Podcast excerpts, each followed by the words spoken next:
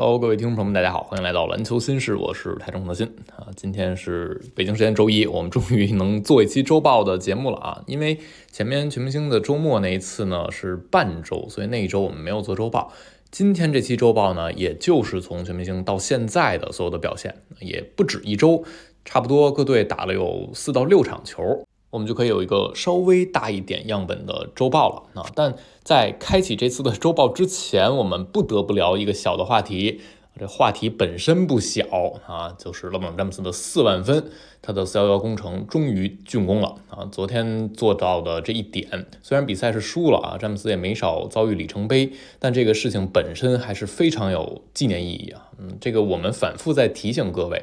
詹姆斯做到的这一切是多么的不可思议啊！我也在微博上发一些文字啊，包括数据啊，来反复的给大家强调这个事情很伟大啊。但勒布朗詹姆斯就是因为他可能。真的是大家比喻他成一联盟里最长的河流啊！这条河流真的太长了。就 NBA 历史是一条漫漫长河的话，詹姆斯并行在这条河流里啊，时间也非常的漫长。所以他已经有太多的记录，太多的高光瞬间，让人们一提到勒布朗詹姆斯，一提到一些伟大的记录，就感觉有点麻痹了，有点麻木了，因为。很多其他的球员，可能我一辈子就做到一个高光瞬间，你反而能记得特别清楚啊。但詹姆斯身上实在有太多的记录了，但是他的逍遥工程还是前无古人，后也很难有来者的。我们看到詹姆斯不仅是做到这件事情。而且他做到这事情的方式，我觉得是更令人惊叹的啊！你要说我就打的时间很长，来到第二十一个赛季，三十九岁，快四十岁，这样我场均可能就十分左右，那这样的一个方式达成这个四幺幺，我们都已经觉得很伟大。但詹姆斯是什么情况呢？他在打掘金这场之前，场均二十五点三分。上一位场均能得分上双的 NBA 最年长的球员是零二到零三赛季的约翰斯托克顿，当时他场均是十点八分。那今年詹姆斯是目前联盟最长年长的球员。那你再往前数，贾巴尔啊，一九八五到八六赛季，他以最年长球员的身份场均拿二十三点四分，这已经非常了不起了。但是詹姆斯现在场均二十五点三分啊，我们看到他在打掘金之前那两场比赛的表现。打快船和打奇才那两场是背靠背，打快船那场是在末节落后二十一分的情况之下，詹姆斯末节一个人拿了十九分，超越了快船全队，完成了大逆转。在生涯的这个阶段，詹姆斯完成了自己职业生涯第四节最大的逆转。啊，凭借一己之力天神下凡的方式，然后背靠背第二场打奇才，也是在这个年龄段这个阶段背靠背第二场打加时，还拿一个三十一加九助攻啊，帮助球队拿下胜利。所以我觉得这个是更让人感到赞叹的啊，因为。最年长球员也不代表这个球员在呃 NBA 的联盟里效力了这么长的时间。詹姆斯是打到第二十一个赛季了，之前一共就只有五个人打到过第二十一个赛季：凯文·威利斯、凯文·加内特、德克·诺维斯基、文斯·卡特和罗伯特·帕里什。这五位老哥加在一块儿，他们在第二十一个赛季是拿了一千二百三十分。而勒布朗詹姆斯在打掘金这场之前，他这个赛季的总得分已经是突破一千三百分了，比那五个人加在一块儿的总和还要高。那五个人在第二十一个赛季场均得分最高的卡特七点四分，詹姆斯二十五点三分。那所以这就是詹姆斯现在。呈现给我们的，他不仅做到了所谓的数据积累，而且在积累到已经没有任何人达到的高度这个情况之下，他还保持这样的竞技状态，让你甚至不知道他还能把这些数据再往高突破几个层级，再往把这些记录啊拓展到怎样的边界上，这是更夸张的啊！在有趣的一点啊，如果大家想较真儿，詹姆斯还有三场球的数据是消失的数据，打引号的消失的。啊，两场是打的季后赛的附加赛啊，这不算常规赛，也不算季后赛。另外呢，还有一场就是今年的季中锦标赛的决赛，这数据也是不记在常规赛里的。就这三场球呢，你呃任意把哪场球的数据加进来，它也更早就能达到四万分，但无所谓啊。对詹姆斯来说，达到这个节点是早一场、两场、三场都无所谓，他还是能做到，他还是能以这样的方式去做到啊。呃，我们还是可以有一些其他的方式来，呃，给大家做一些小的转换啊，换算，让大家理解一下詹姆斯做到这个事情是有多么惊人。那比如有一个有趣的数据啊，是字母哥在那场之前啊，詹姆斯打掘金之前，字母那个节点的这赛季罚球命中率是六十六点一。我们要是按他啊一次罚球罚十秒钟来算，那他需要不吃不喝不睡，连续的罚一周的时间，能够罚到四万分。那或者我们可以拿啊库里和约内斯库三分大赛那个对比，那场球啊比赛库里最后投了二十九分，按照那个速度啊，他需要完成一百一千三百八十次这样的比赛，耗时二十七个小时才能够拿到四万分。又或者今年 NBA 联盟的场均得分是一百一十五点三分啊，是 NBA 历史近五十年的最高值。那也意味着，如果我们以这样的一支平均线上得分能力的这个球队来算，这支球队需要打。四点二五个赛季才能够达到四万分。那再简单的一个试想，就我们现在突然迎来了一个天才，那这个天才进入 NBA 联盟的第一个赛季，场均就能拿三十分，而且很稳定，未来每一个赛季都是三十分，同时他还钢筋铁骨，每一年都能打八十二场比赛。那这样的一位球员，要打到自己的第十七个赛季才能够突破四万分大关啊！第十七个赛季。凯文杜兰特今年是打第十七个赛季啊，KD 只有一年生涯是八十二场的全勤，他只有两个赛季的场均得分是突破到三十分的啊，所以你想象一下四万分这个数字是多么的夸张，而且詹姆斯不仅仅是四万分，他是四幺幺工程啊，詹姆斯是 NBA 历史上唯一一个四幺幺那，你把前面那个数往下降，三幺幺、二幺幺、幺幺幺、零幺幺，他都是唯一。因为一万篮板加一万助攻，也只有他独一份儿啊！在 NBA 历史上，现在啊有七名球员的助攻是破万的啊，除了詹姆斯，剩下六个人全都是控球后卫：斯沃克顿、基德、保罗、纳什、马克杰克逊和魔术师约翰逊啊。这剩下的六个人，篮板最多的是基德，八千七百二十五个。按照生涯基德场均六点三个篮板来计算啊，你得把它薅出来多打二百零三场球，才能够突破篮板一万的这个大关。那在现役的球员里，我们看到威少距离呃一万篮板、一万助攻比较近，他是差五百八十二个助攻，但是差一千七百四十二个篮板球。那按照本赛季场均五点一个篮板这个节奏打，威少需要三百四十二场比赛才能达到幺幺工程。那这样的话，考虑他最近的这个比赛的表现，他的年龄。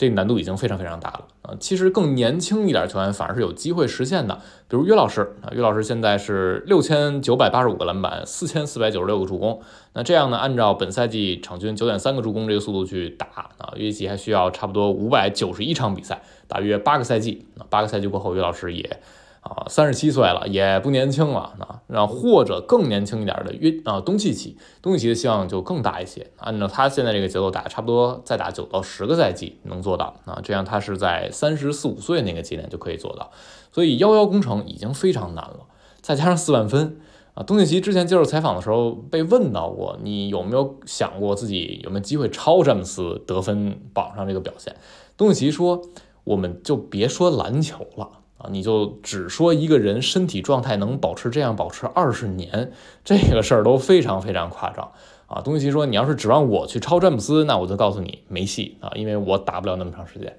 所以这个现在我们来看啊，在未来没有特别惊世的天赋降临之前，或者没有 NBA 规则剧烈的波动之前，我们恐怕很难想象下一个球员去达到詹姆斯所达到这个高度啊。啊，所谓巨幅的波动呢，我们就想未来有没有可能篮球这个比赛形态发生了变化，比赛规则发生变化，比如真的增加了四分线，那这个比赛就完全不是同日而语的状态了。啊，好了，我们说完詹姆斯啊，说马上回到这一周的周报。这一周呢，我们还是先从球队来说起。周最佳的呃名额，我给到了两支不败的球队。其实过去从全明星打完到现在，有三支不败球队，就是掘金，然后东部那边的双绿。但是雄鹿的对手呢，稍微的没有那么的强大啊，他打了两次黄蜂，包括打公牛，还有七六人。而掘金和绿军的成色会更高一点。今天 凯尔特人啊。把勇士直接打没了啊！五十二分的狂胜是本赛季绿军最大赢球分差，也是他们队史第三大的赢球分差。半场打完的时候，凯尔特人已经领先了四十四分啊，这也是勇士队史半场输最多的一次。今年到现在，凯尔特人已经三次的单场赢五十分或者更多啊，这是 NBA 历史的新纪录。而且凯尔特人刚刚啊十连胜的时候，他们是本赛季第一支连胜场次达到两位数的球队，现在是十一连胜了。这十一连胜期间，他们一共赢了对手二百四十三分，场均要赢超过二十二分。那在这个期间，他们创造了 NBA 历史十一场区间的赢分记录啊，这十一场的净胜分是最多的。同时，过去六场凯尔特人更是场均赢二十九点八分，这同样是 NBA 历史六场区间的赢分的一个记录，超过了一九七一到七二赛季的湖人队啊，那个赛季的湖人是六十九胜。那这过去六场凯尔特人就有两场五十加大胜，一场赢篮网，一场赢勇士。在全明星之后，绿军的这五场胜利啊，最少的一场赢尼克斯赢了十四分，剩下赢公牛十七，赢七六人十八，赢独行侠二十八，赢勇士五十二，真的是人挡杀人，佛挡杀佛，这没法打，太强了。而且今天波尔津吉斯也没打。那绿军在本赛季的场均净胜分，目前呢就正式来到了十一点四二分，这个数字排在了 NBA 历史的第五位。在他们之前的四支球队啊。七一七二的湖人，七零七一的雄鹿，九五九六的公牛和一六到一七的勇士。啊，一六到一七的勇士啊是得到凯文杜兰特第一年，他们其实很快啊，如果凯尔特人以现在这个势头打，就会超过这支勇士队，而这四支球队无一例外都夺冠了，所以今年啊，凯尔特人真的是夺冠的呃最大热门啊，目前来看。那除了绿军上周最佳，我还给了掘金队啊，掘金队在西部这边和东部的绿军遥相辉映，他们也是过去的五场球全赢了全明星之后，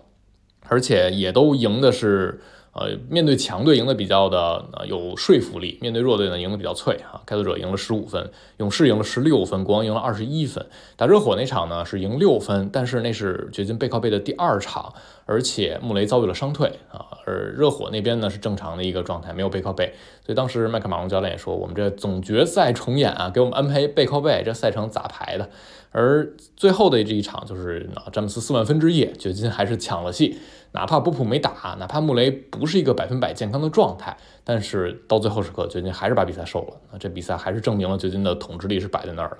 那过去一周的最瞎球队，我给了一支啊，就是今天又输了球的菲尼克斯太阳。太阳是两连败啊，输给了火箭和雷霆啊，背靠背输的。今天这场球打跌宕起伏啊，本来打之前大家都觉得输应该是没跑了，因为今天。比尔和努基那健康状态都让人担心，说是有出场时间限制。然后布克是因伤缺阵，那又是背靠背的第二晚，太阳显然是很难和西部顶层的雷霆抗衡。在第一节一上来领先，然后被过山车被对方翻了，第三节最多落后二十四分的情况之下，太阳一度打了一个三十四比六把这比赛翻过来，但是末节还是被雷霆收割了。那过去在全明星结束之后，太阳呢是输独行侠十分。